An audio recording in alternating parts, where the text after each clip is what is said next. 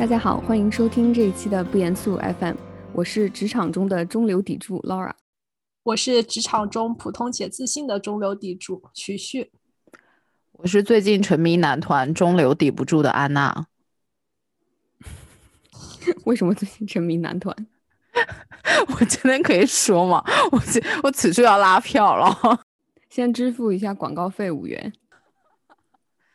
因为我最近就是沉迷那个创造营啊。然后非常喜欢 Licky 和 Santa 两个就是来自日本的选手。如果大家是腾讯会员，请务必帮这两个人撑腰，谢谢大家。在此处，小的给您跪了，疯狂拉票。如果大家不喜欢这两个人，也请不要取关我们，就还是持续的收听我们的节目。该观点仅仅属于安娜主播的个人观点，请不要和我们的播客联系在一起。正题，正题，正题。今天呃，我们想聊的这个话题，从刚才的开场，大家也听出来是职场抵触这件事情。但是在进入正题之前，呃，首先先感谢一下最近小宇宙对我们播客的推荐。然后最近几天，我们也来了很多新的朋友收听我们的节目，也欢迎大家能够和我们互相交流，多多批评指正。好，那进入今天啊正式的主题，就是职场中的中流砥柱这件事情。这个起因其实是我们三个人最近在微信中经常会聊工作这件事情。然后徐徐和安娜两个人也是最近刚有跳槽的工作经历，所以呃在这个时候，既然跳槽了，就可以光明正大的对自己的之前的工作开始进行吐槽了。而且我觉得也是一个蛮好的时机，可以让我们三个人回顾一下自己。呃这么几年也不是很长的职场生涯，然后看看有一些什么心得体会和有意思的事情，借这个机会和大家一起分享和探讨一下。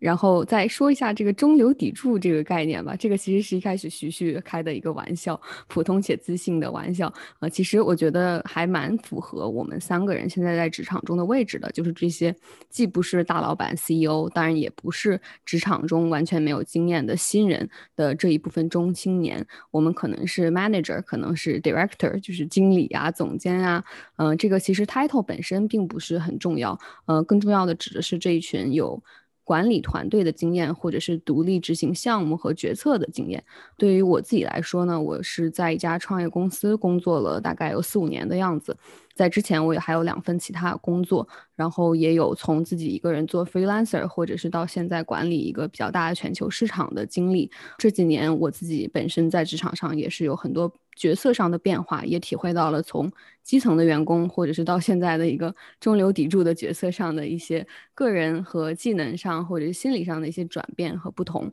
呃，然后所以今天也是想和安娜和徐徐一起讨论一下这个问题。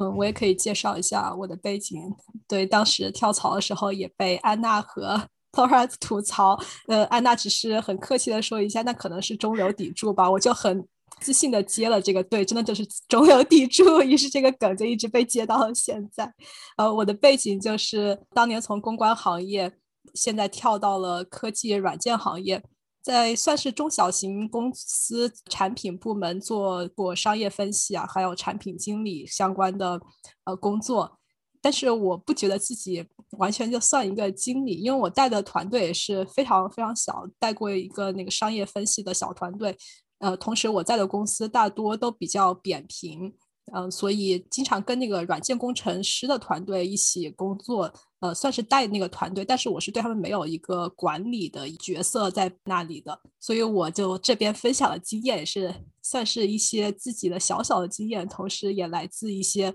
观察我的老板管理方面的经验，可以分享给大家。我的背景其实就是一直都是在乙方，然后在我离开前一家。呃，公司的时候也是到达了 D level，当然不是说这个 title 有多么的重要，但是就是，毕竟也是工作了这么多年，然后就是也有带一些，但因为呃我自己的工作属性就是我的团队还是相对比较小，所以并没有像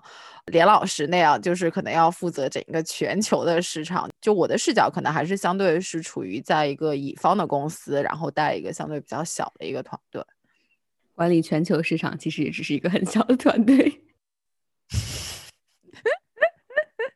还是有蛮不一样、多元化的背景的，所以也很期待，呃，能和你们俩交流一下在不同的职场环境中的工作体验。呃，我自己感觉到最明显的一个不同，就是在开始做了管理级别或者是所谓的中流砥柱之后，呃，最大的一点可能是工作上和思维方式上的变化。我觉得从开始做了 manager 或者是开始管理团队之后，你会有很多的时间会花在一些隐性的工作上，你解决的问题也会从一些具象的问题变成了一个抽象的问题。那以前我在做也是做公关的时候，那可能我们的工作就是写一个稿子，或者是做一个提案，或者是美化一个 PPT PPT 这种。但是现在你会花更多时间去在和团队之间的沟通啊、协调啊，或者是优化流程和效率这个方面。嗯，然后另外也会有很多苦恼，比如说呃，你会开始要背一些 KPI 了，或者是你会开始需要去照顾团队里的各个成员的一些情绪啦。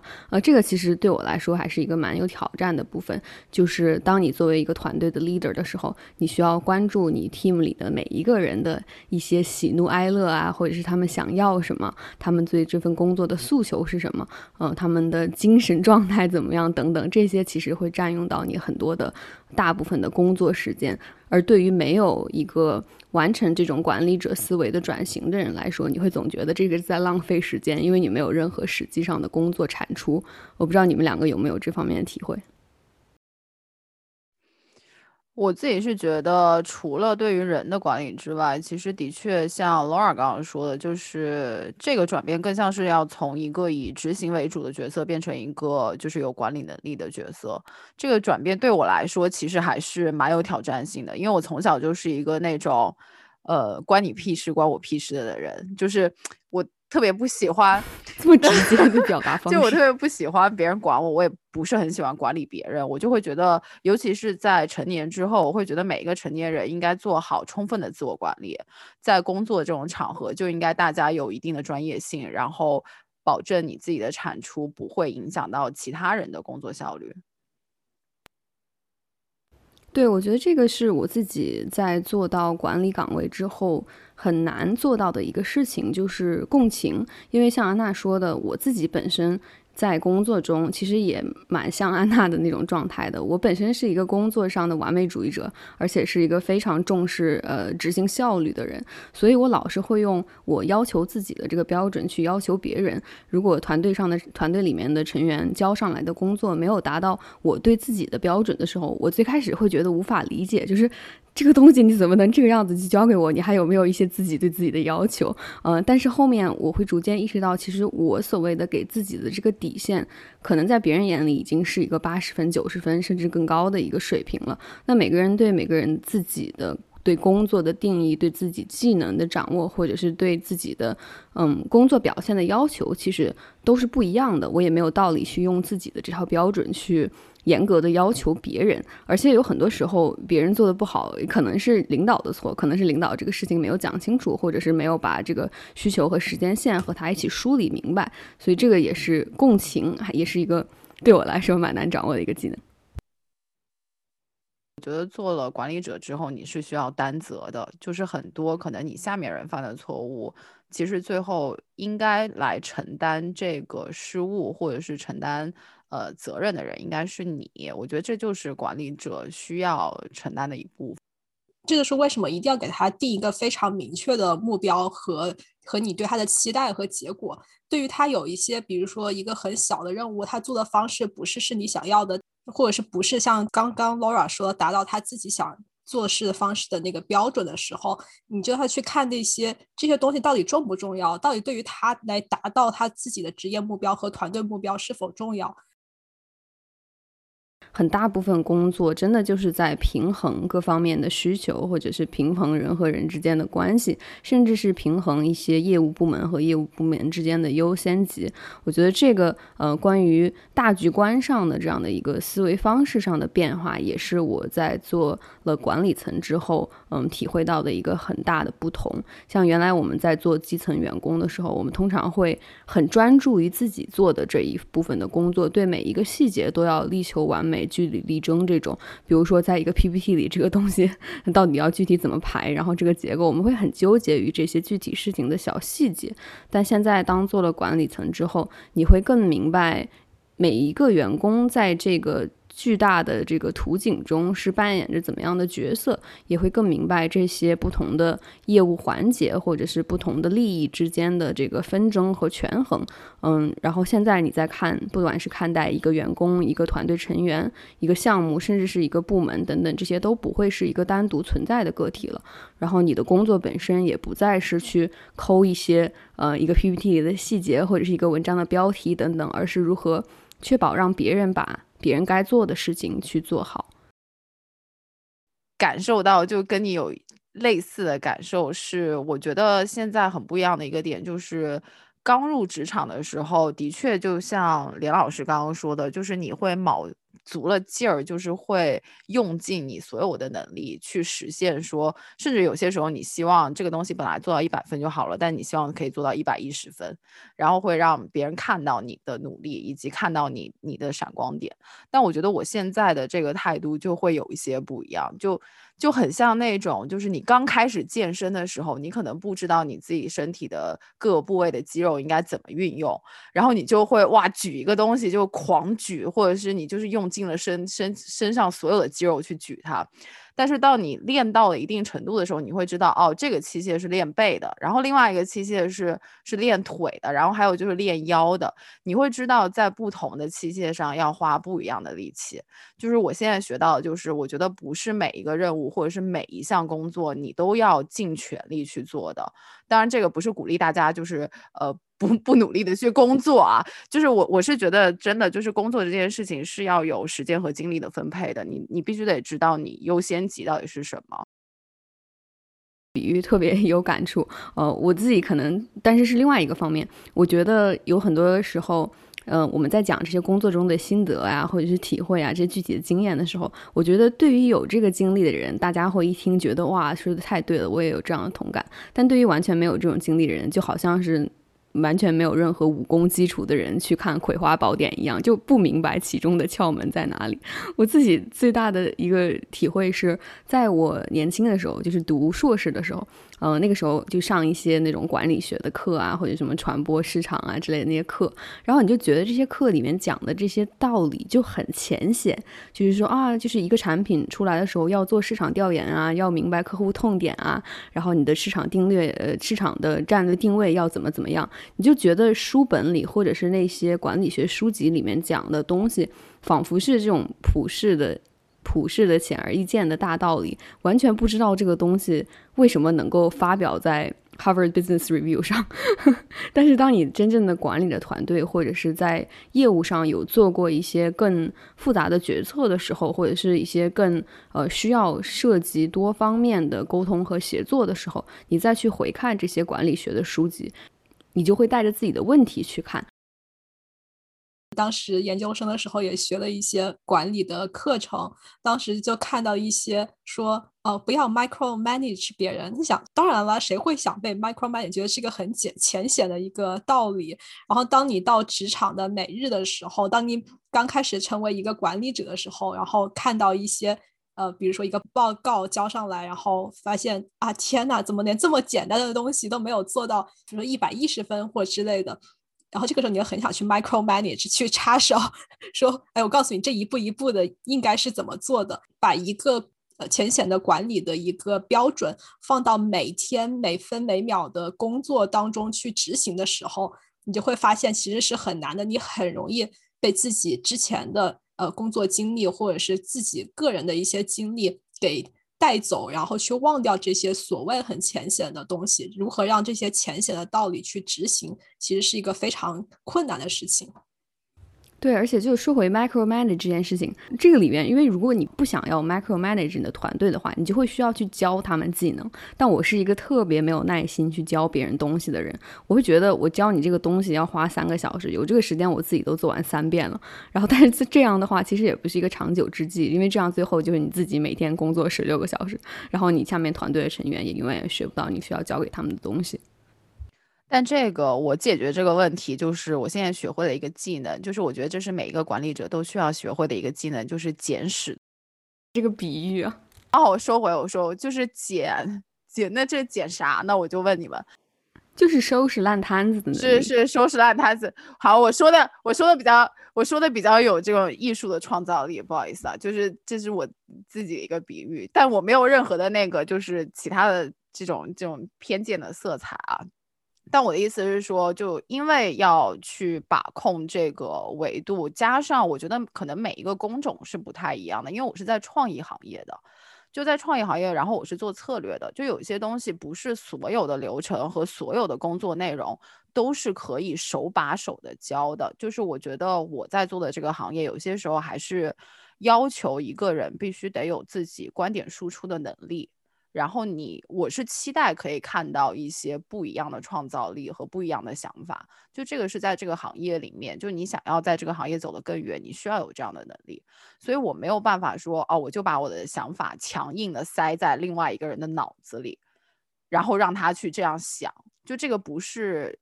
这样的一个操作的模式，所以我必须得给下面的小朋友一定的空间。然后我也期待他可以给我。就是有创意的反馈，但有些时候你难免的，因为呃，毕竟大家的资历还是不一样嘛。就我也不期待说他给我的东西一定是一百分的。其实有些时候能看到一点点亮点，我都已经非常的欣慰了。但在工作的过程中，就你还是得对习得这种捡烂摊子。就是比如说时间很紧，或者是你给自己要留出一些时间，当他给你交付的东西就是不及格，或者说不符合你本身的期待的时候。作为一个管理者，我觉得你必须得有能力，很快速的把这个摊子捡起来，然后让它变成一个合格的东西。这些我有时候就会反观，就我在想，当我们还是小朋友的时候，其实我们看我们的直属的那个管理者或直属领导的时候，我们内心其实也想着说，这人什么东西啊，就来管我，就是觉得天呐，原来当领导者就是。什么都不要做，然后呢，会讲、会读 PPT、会 present 这些东西就够了。其实当时的想法还是非常片面的。他们也是当年也当过小朋友的，也是有 努力做事的一个过程。然后第二就是有一些非常重要 EQ 方面，还有人际关系，还有如何去自我认知和与团队共情，带起团队的领导能力这些。其实是非常难训练的，甚至我觉得有一些人他就是天生这方面是嗯更加强的。所以 现在是要接接下来，请善待你的老板，你的老板或者是你的经理也有很多心酸的地方。呃，和大家分享一下，就是我自己觉得工作中最难的，作为一个管理者或者是管理岗位上的人，的我需要面对的一个工作，就是表扬自己的。团队成员这件事情，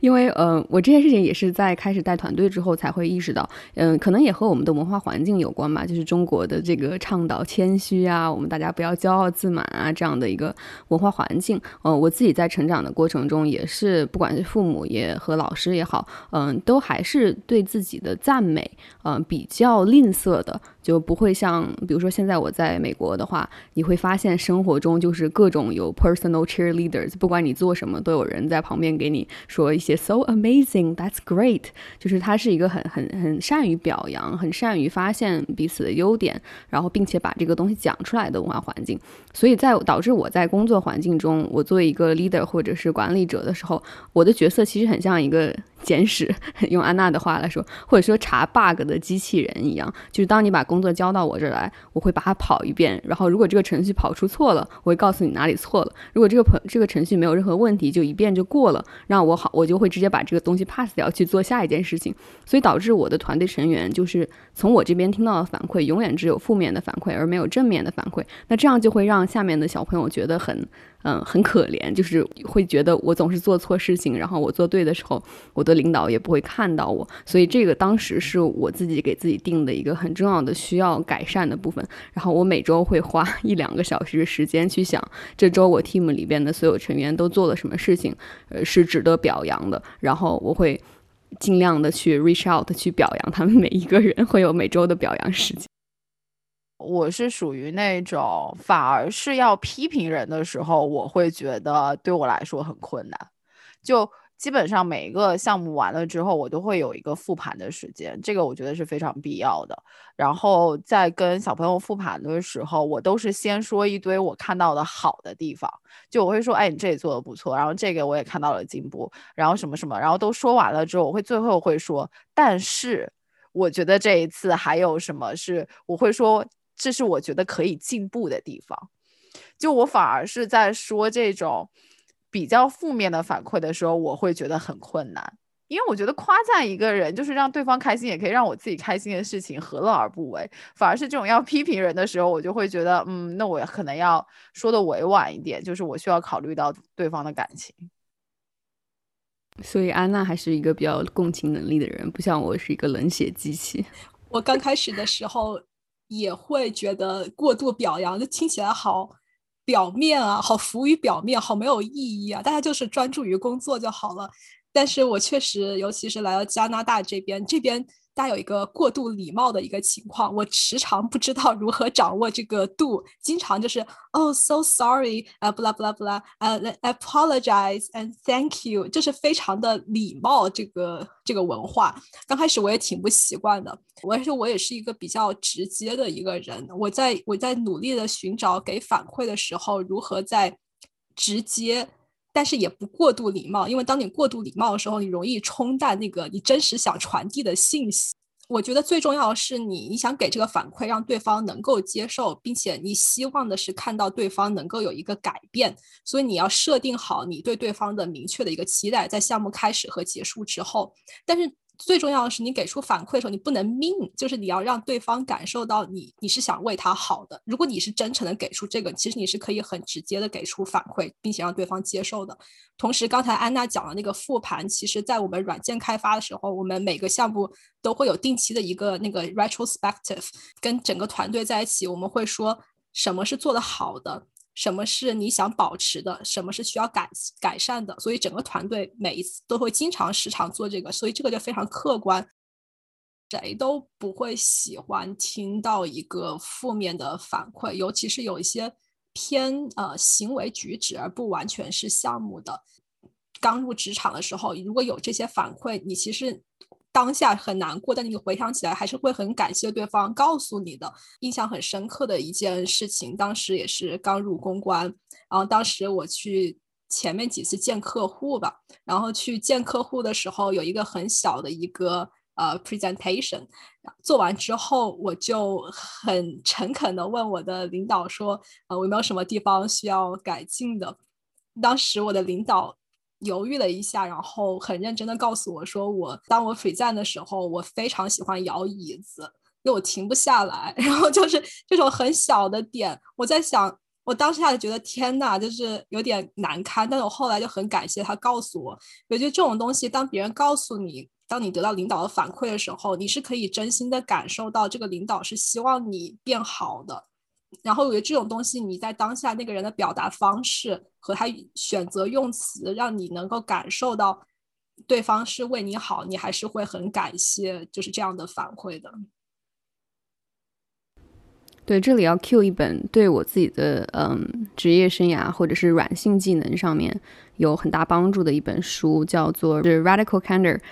To Be a Kick-Ass Boss Without Losing Your Humanity》。就是中文的名字，呃，应该是叫《彻底坦率：一种有温度而真诚的领导》。呃，这本书其实是我们公司所有就是有管理团队经验的同事都需要读的，呃，然后也需要和自己的团队成员去沟通的。它其实本身就是像徐旭刚才说的这种，去和在主管和呃，下属或者是团队成员彼此之间去建立一种，嗯，开放的、彻底坦诚的这样的一种沟通方式，然后在彼此的心理和情感上去实现这种达成这种共识，这样在你收到负面的反馈的时候，你会，嗯，更加。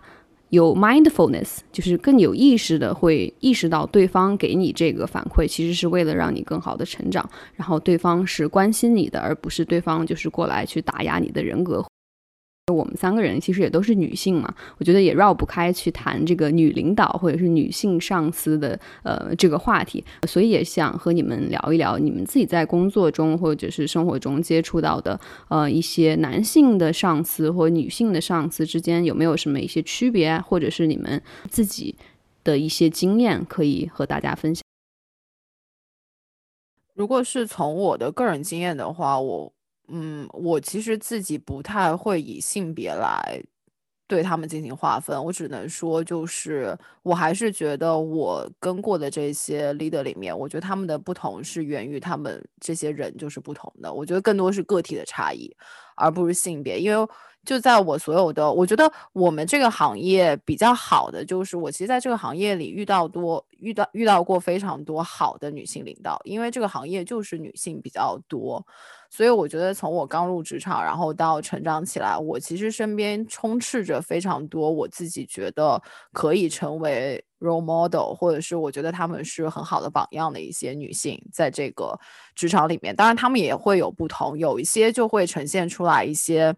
就是非常细心，而且非常有共情。就是有一些女性的特质是那种，当你有一个问题难以解决的时候，你把这个问题跟她去聊，或摆在她面前的时候，会让你觉得有一种特别心安的感觉，因为她可以把一些很大的事情，就是瞬间的变成一件很小的事情。但是我觉得这个也是一个管理者的能力，我觉得可能有一些男性也可以做到同样的，但只是我没有恰好遇到这样的男性管理者而已。但是。女性领导者对于家庭的照顾是远远大于 我遇到过的一些男性领导者的。就比如说，之前我们都提到那个我跟徐旭的同一个领导，我记得就那个时候我还是一个职场菜鸡，就有一次是有一个跟客户的那个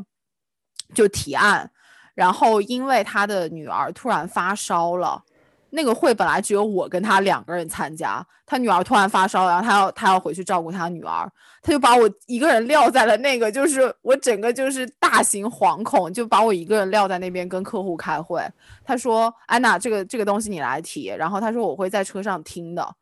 但他只是听而已，他一真的一句话都没说，就全程就是我跟客户在尬聊。就那个时候，我真的就是。痛恨他的同时，但是我又我又感受到了，就是女性领导人在这样的事情发生的时候，的确他们是首先去照顾家庭的。是呃，怀孕都快要生产了，还在医院帮忙改 PPT，觉得，哎，这个特别可怕。同一个公司另外一个女领导也是，就是我我觉得她前一天好像还在公司开会，她第二天有人跟我说她去生孩子了，然后我说哈，然后。然后没过一两周，然后又回来上班了。我想说，天呐，这个职场对女性是不是太不友好了？就是，而且当他做到了那个位置的时候，他自己也有很大的焦虑，他没有办法放下手手边的这些工作。对，因为我想到就是在当时也是在呃北京工作的时候，然后加拿大这边真的经常。他们这边产假就是放了一两年之后，一个同事突然回来了。我想，哎，见都没有见过，原来休了一两年的产假，觉得也非常厉害。这种事情在国内还挺少见的。然后我还想讲一个点的是，因为我是在科技行业工作，女性整个比例还是非常非常低的，所以我就是观察之前在科技行业有幸运遇到了一个很少见的一个女性领导，也是在产品部门。我就会发现他们其实挺难的，呃，在科技领域主要都是男性，尤其是程序员啊什么的。他其实是一个非常强的背景的，他以前自己也是程序员，呃，同时也有很很丰富的科技行业经验。但你就会发现他的性格其实有很多我的同事都不喜欢，尤其是男性同事，因为他是一个呃。不停的要显示自己是有知识权威，是懂这个非常科技的东西，就显得非常强势，就好像显得自己在一直在炫耀自己的资历和过往经历一样。所以有的对他不是很熟的人就会觉得他呃怎么这么炫耀的性格。然后，但是他其实只是在很努力的证明自己是有这个资质的，有去争夺这个在男性的一个行业中的话语权。嗯，我有接触过各种各样的男领导，就是有那种很油腻的，或者有那种想要在你的生活中或者是人身上给你一些指导的，然后当然也有那种很体贴的，会很在乎下下属的感受的这种。嗯，但是我觉得反而在现有的社会上的女领导的刻板印象会更强一点。嗯，我觉得要么。我觉得大家只要一听到“女领导”这三个字，仿佛就会有一种呼之欲出的这种刻板印象的画面感。大家会想到那些工作狂，像你们提到的这些，前一秒还在 con call，下一秒就去生孩子，然后没过两天又回来的这种形象。然后可能大家觉得，呃，对这些女性领导，她会有一些呃刻板印象，而且这些刻板印象也反过来也证明了，可能是社会对女性的。嗯，一些规训会觉得女性需要温柔，然后需要可能是不那么果敢的这样的一个形象，然后这些女性领导为了。这个社会上的刻板印象，嗯，去做一些过度的补偿吧，嗯，但是我我其实自己在生活中有遇到那种很春风化雨的，就是或者说传统的女性特质比较明显的女领导。当然，这个女性特质本身也是一个社会性的属性，一个人造的概念，这里呃就具体不说这个了。嗯，我这位女领导其实就是嗯特别擅长。挖掘呃人的情感诉求，然后特别擅长，会让每个团队的成员都觉得很舒服。每次和这个领导做一对一的时候，其实我们经常开玩笑说，有点像那个。我专属的心理咨询师，或者是心理按摩师这样的一个一个角色，嗯，然后我自己有一个很温暖的一个例子，就是我们公司其实是 remote base，就是很多员工都是远程办公，在全球的各个时区，所以每当嗯在年度或者季度需要开一些比较呃冗长的会议的时候，就通常会有一些同事会分到一些不太好的时区，会需要熬夜或者是。起早这样子，然后每当我分到这些不好的时区需要熬夜起早的时候，我这个我这个女性上司她会提前呃几天会给我寄送一个爱心包裹，然后里面可能会有一些零食啊，或者是一些咖啡啊，就是一些很小的这些细节，会让你觉得你有被关爱到，而不是仅仅的当做一个工具人在使用。所以这个我觉得是女性领导。他会更在乎，也可能会比男性做得更好的地方。我就觉得这个还蛮神奇的，我有点难以想象，如果我领导给我寄零食，我会是什么反应？我应该非常无所无所适从。就觉得如果是 HR 给我寄，我觉得还行，因为是他们的工作嘛，就是关心我的身体健康。我领导跟我寄，我就会想：天呐，我是要怎么回报他？我觉得说到底还是你和这个领导之间，呃，此前是否已经有一个比较良好的，甚至说从工作上过渡到私人上的这样的一个关系。那如果说你和这个领导一直以来都是一个职场上很专业的这样的一个关系的话，那如果他忽然间往你家送一个东西，那确实是有点奇怪。嗯，在我这个 case 里面，是我们本身在生活中其实就已经开始已经成为朋友。就我还是想讲。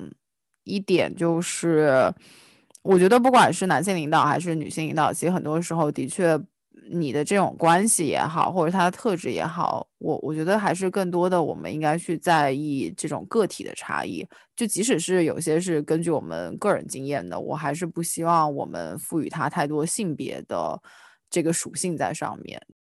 在做管理层之后，有很多时候就会需要招人，然后在这个招人的过程中，你会更明显的意识到这种。管理者和被管理者之间的这个能力和权力的冲突，嗯，当时我招聘一个职位的时候，应该是收到三四百个简历，然后我应该是只有两天的时间去看所有的这些简历，然后发出这个第一轮面试的邀请。然后当这个这个快速筛选的时候，你看这三百多个简历，每一个人都是一个活生生的人，一个活生生的个体的经历放在你的面前，但是因为你的时间的限制。然后，即使是像我这样试图去和对方共情，或者是试图会表现得更加开明，给每个人一个 fair chance 的一个人，你也难免会在这样的高压，或者是在这样的选择的困境下去做出一些很 judgmental 的决策啊，比如说可能年龄太大了，我就直接就不看了，或者是嗯，有很多频繁的跳槽经历，我可能会觉得这个人不是特别稳定，就直接不看了，嗯。就真的没有精力去给每一个人一个公平的机会，然后在这个过程中，搞得我自己非常的心力交瘁。就是我一方面非常希望快速的为公司选到一个最合适的人，另一方面我又觉得自己在 play God，就是。每一个人的真实的人生简历放在我的面前，我可能只能给到他两三秒钟，然后并且用一些很 judgmental 的这些 tag 去把他们筛选掉，而且呃，这个也会让我对整个招聘过程有很多反思，会觉得这个过程中。歧视可能存在的这些灰色地带真的是太多了，而且系统管制能做到的，呃，又很少。然后在不管是在性别上、年龄上、国籍上，甚至学历上等等的这些歧视，都是在整个工作环境中广泛存在的。是我我也是刚开始招聘的时候，呃，发现自己一个呃比较大的问题，希望能够避免的是，你容易更加同理跟自己背景比较像的人。就是对于自己跟自己背景非常非常不一样、非常不同的人，你的评判是非常有偏见的，你就无法去呃进行一个比较完满的一个评判。所以在招聘的时候，我就尽量去避免说，哎，我这个人不错，结果发现。哦，原来这个人可能跟我背景比较像，我就知道他的经历，比较能理解他的学过的东西和去过的公司的形式和思维方式，这个是非常要努力去避免的一件事情。然后我也同意的是，呃，确实你是一个选择和被选择过过程，但是我们就非常努力的是希望这个被招聘的人能够见到团队的所有人，希望他能够问很多问题，让他觉得他的选择。也是对的，因为同时它也是一个选择的一个过程，这就像 dating 一样，这是一个合不合适，这个也挺重要的。一个人在一个团队里面，他只是一个被选择，而没有一个去自主选择的一个过程，也会让以后整个团队也无法就是非常舒适的在一起工作。而且我觉得商业社会本来有一些运作的方式本身就是残酷的，这个嗯。是嗯，我们没有办法改变的，而且你人生的每一个，就是我们所有人的抉择，其实都是带着主观偏见的。所以很多东西，虽然我们会不停的警醒自己，包括我自己，我能做到的是，我可以在性别这个议题上，我是可以绝对抛开性别来看，就在我招聘的过程中，我是真的可以完全不看性别这一点。不过我最近比较有意思的是，因为我最近也处于跳槽这个过程中嘛，所以我也是一个面试者的姿态，就是有有在重新的看待整一个现在的这一个职场的环境。我遇到比较有意思的事情就是，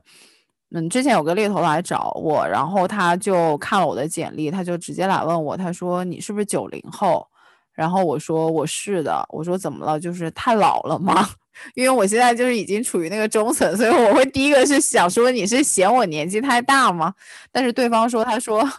对方说说不是，他说因为这个职位下面要带两个 manager，但是这两个人都是八五后，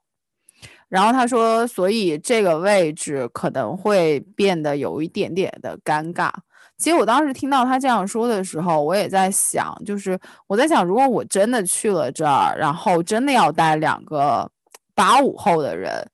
这个位置，我我我会觉得，我不会说我的能力难以胜任，因为那个位置的 JD 让我看起来或者是聊起来，我并没有觉得这个职位是我能力没有办法胜任的。但的确是因为下面人的年纪这件事，会让我觉得，嗯，有点棘手，就是会让我觉得，嗯，那可能不是我首先会考虑的一个职位。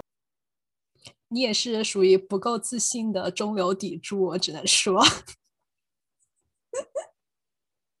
职场中就会碰到这种年纪就等于资历，或者是年纪可能就等于一定的能力的累积的这样的一个等号的这这这种观念，有些时候可能也是一种枷锁。但是比较不一样的是，呃，就是尤其是我现在在的科技行业，我们都还是蛮扁平的。就我的同级的人有五十多岁，还有二十多岁的都有。就我们真的是非常扁平。我的老板可能带的人比他。呃，他年纪差有各种样子的都有，好像大家对于这个年纪也不是特别敏感，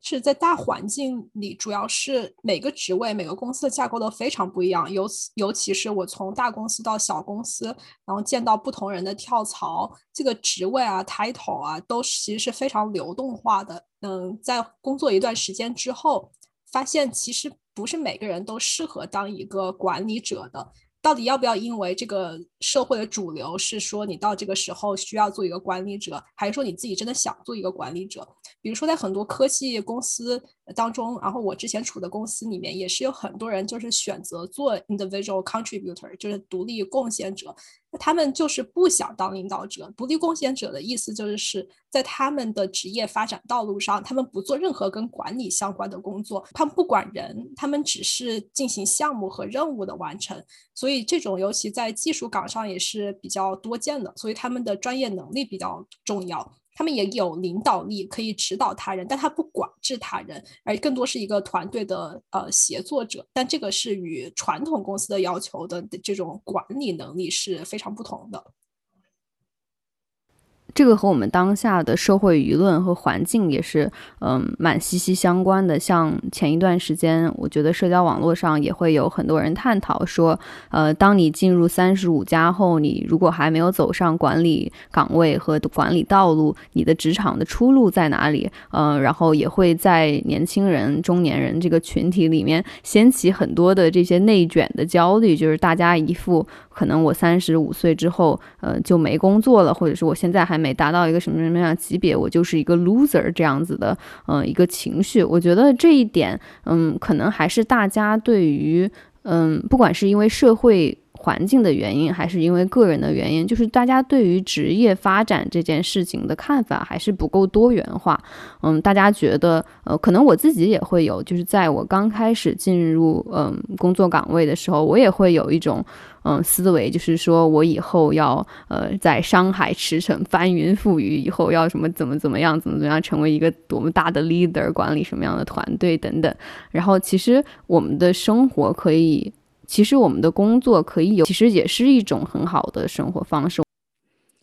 而且之前其实向标提到内卷的这个概念的时候，也说了，其实国内没有一个特别好的一个退出机制，这个我也是觉得非常正确的。但是没有好的退出机制，其实也是建立在整一个社会的这个价值体系里面，我们还是一个被教导的是你要不停的往上走，以及。就是从小就是你要学习比别人好，然后长大之后你的你必须要每年有一个升迁的机会，就你的薪水和你的这个这个职位要不停的往高走，才是一个好的发展。但是说句实在的话，我上次在跟另外一个朋友在聊的时候，他也在吐槽内卷这件事情，他自己又觉得非常的痛苦，他又觉得他自己没有出路。我说不啊，我说你并不是没有出路啊，你是不是可以直接去一个咖啡厅？就是当一个咖啡师，或者你就去送外卖，就这些都是出路。就如果你不想在这种内卷的机制里，其实有其他的工作供你选择的。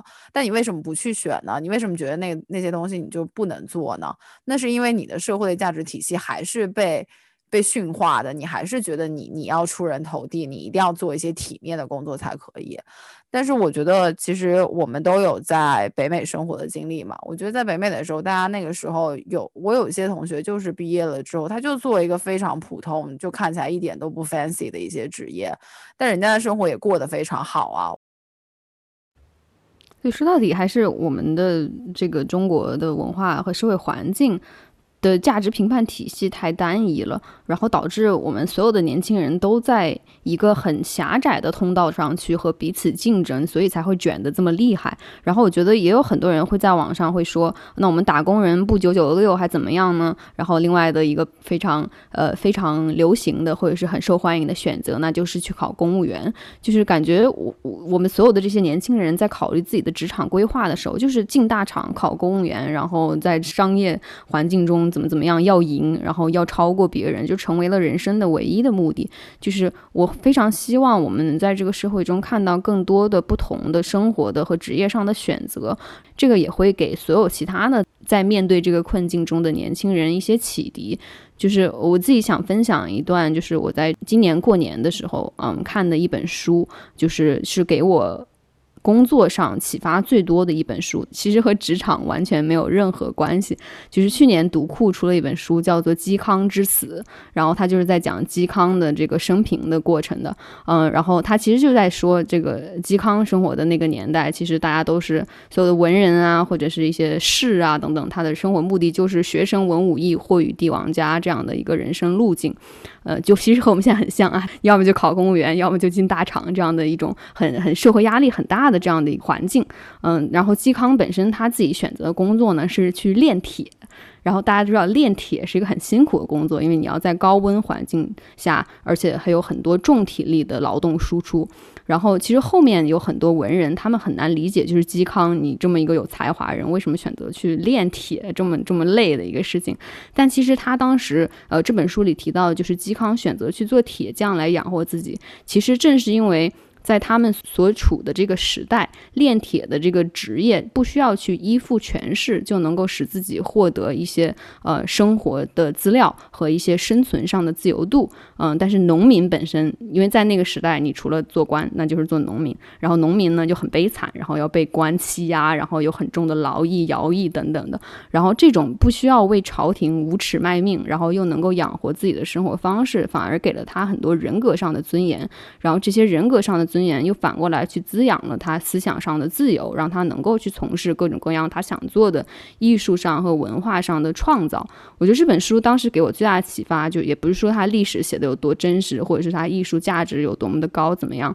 就是恰好在那个时候，他给我展示了一种在这种高强度的社会挤压下，却有人有一种十分自洽自得的生活方式和人生选择。这种生活方式和人生选择能够跨过千百年的时光，然后在这样的一个内卷的压力下，呃，给这个非常焦虑的我一种很不一样的启迪。我觉得我们现实生活中可能也更需要这样的榜样，和更需要有关这方面的探讨。那我觉得应该是甚至。就是一个餐厅的服务员也好，或者是一个送外卖的小哥也好，我觉得大家如果是通过这种劳动来换取一定的报酬，我觉得任何一个职业它都不是低人一等的。我觉得对于每一个职业，我们都应该给予就是足够的尊重。就是他又不是去偷，又不是去抢，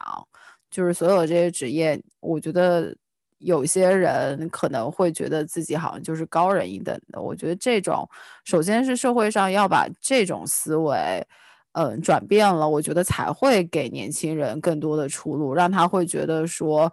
我喜欢咖啡，我就是想去做一个咖啡师，然后我未来就是想要开一个咖啡厅，这完全 OK。就是如果你真的喜欢这个的话，你完全可以去做，没有必要非要逼自己，就是看字母就头痛，然后非要去做 coding，对吧？然后或者是本来就是很不喜欢工作，然后非要去成为一个管理者，就这个反而是社会焦虑非常 重灾区的一个一个方面。对，我也很同意安娜说的，就是任何一份工作，只要你能在这个工作中找到，嗯，自己工作的价值和自己为这个社会也好，或者世界也好贡献的意义在哪里，这个都是一个很值得尊重和值得社会接纳的一个职业选择。嗯，而我们现在很多可能在大厂中或者在这种大公司中做一个螺丝钉的人的苦恼在于，他没有办法在自己的工作中找到意义，因为我们只是一个巨大的一个一个毛线团里面很小很小的一根纤维。为，所以也很也会导致很多人会在这种环境下会有焦虑和抑郁的感觉。然后今天其实也聊了很多关于工作的各个方面，或者是管理层的各个方面。最后，我其实想呃收回到一个问题，就是如果站在现在这个视角回看过去，你会给当初嗯刚进入职场的自己一些什么样的建议呢？我觉得我会给自己的建议是。更加的去多了解一下不同的行业的工作，不要觉得一辈子一定要待在一个行业。然后了解这些行业的方式，就是希望自己能够更加积极的去通过，比如说志愿者的项目啊，或者说上一些网课，去尝试做一些小项目。然后不要觉得完全的跨行是完全不可能的，希望自己能够早一点做这些探索。对这个我也很有同感。就是年轻的时候刚进入职场，你总会非常焦虑的想要找到一条 career path。这个词就真的是毒害了很多这个职场人的生活。就是大家总觉得 career path 是一条已有的道路，那你是需要找到这条道路，然后根据这条道路去按部就班的走。但是实际上在现实生活中，因为每个人的价值观不同，每个人的外部环境不同，每个人的机遇也不同，其实这个每个人的 career path 之间的多样性是无有无限可能的，而且这个 path 应该是你自己走出来的一条独立的 path，而在你走这个 path career path 的过程中，其实是完全不可能一帆风顺的，会有各种各样的 detour，会有各种各样的走进草丛了、掉下悬崖了等等的这样的意外情况发生，而且正是因为有这些不顺利的地方，这些困境中才会让我们。嗯，更好的认识自己，或者是更好的意识到我需要什么样的工作，或者是工作对于我的人生中处在什么样的角色，或者是有什么样的地位，呃，在困境中会给我们更大的收获。就如果是对曾经的自己的话，我我觉得我只能感谢他，因为没有过去的自己，就没有现在的我。我觉得 so far，我 我觉得还是蛮好的，所以，呃，我同意你们刚刚说的，嗯。不过我也想分享一点点我之前的一个感悟吧，就我觉得现在年轻人虽然说大家可以就是有更多的尝试，但是我觉得真的，嗯，如果你真的要做一个。职业的选择，甚至是事业的选择的话，真的就是越早越好，就是越早的去尝试一些不一样的东西，然后越早的知道自己的兴趣点在哪里，喜欢什么是是是更好的。就我不是说要让大家变得更焦虑，这个点是因为我之前读过一本书叫《打开一颗心》，就他是一个心脏的外科手术的医生写的书。但他说的就真的是心所有的心脏手术，然后我就看了很多他在做外科手术的这样的一个过程。但我那个时候第一个反应，我就在想说，哇，做医生好酷啊！但是我可能这一辈子我没有机会再去做这样的一个职业了。就是我们不管再说什么，哦，你的人生还很长，你还是有很多 career path 可以去选或者什么的。就是如果抛开这些比较鸡汤的这些言论，我会觉得有一些抉择的确是你你可能要在比较前期的时候发现自己的。兴趣点到底在哪里，以及你到底想要做什么？因为我现在在想去打开别人的心的时候，就打不开了。你打开别人的心，应该就算谋杀了。但是这个这个观点，我确实也也特别赞同，因为我觉得我们这个教育环境中，大家对于职业选择这件事情排的太靠后了。就我们其实可能在。高中的时候，其实就应该接受一定程度的职业教育，因为我们每个人应该在选专业的时候都不知道自己以后会成为什么，而当你知道自己会成为什么的时候，可能就已经太晚了。嗯，所以我觉得这个还是希望我们的教育和社会体系中多多重视的一部分，就是如何更好的引导年轻人去发现自己的兴趣，发现更早的发现自己应该嗯走向什么样的道路。在比如说年初高中的时候，就已经跟社会能够接近一点，知道这个社会现在都是哪些职业，大家都是真正是怎么在工作的，我觉得会比较好。啊，当时好像真的对职业的呃想象非常的天真而有限，比如说当老师啊，然后或者是什么宇航员嘛，就是感觉好像没有没有科学家就是，everyone 想当科学家。对，但是年纪确实越大，你每做一次你行业的改变都是有一定的牺牲的。你要知道自己到底能不能做这个牺牲，知道这个结果是什么，是肯定是有代价的。因为相当于你前面几年是投资在另另一个不同的行业，就是这边一个新的行业，让他认识到你的价值，你是要付出更多代价的。整个就是一个巨大的沉没成本的过程，到头来都是一场空。哎，就是这样吧。天哪，这期都聊成这样。嗯，这期节目就在这期节目就在无比悲观的结尾中，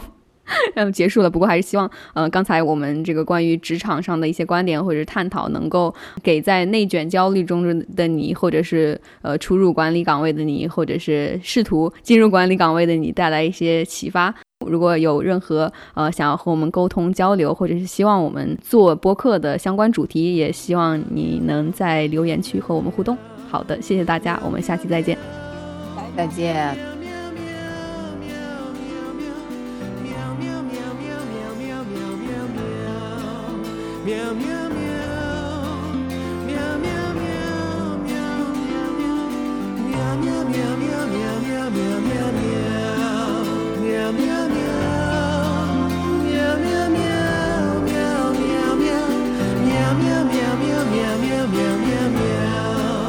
面。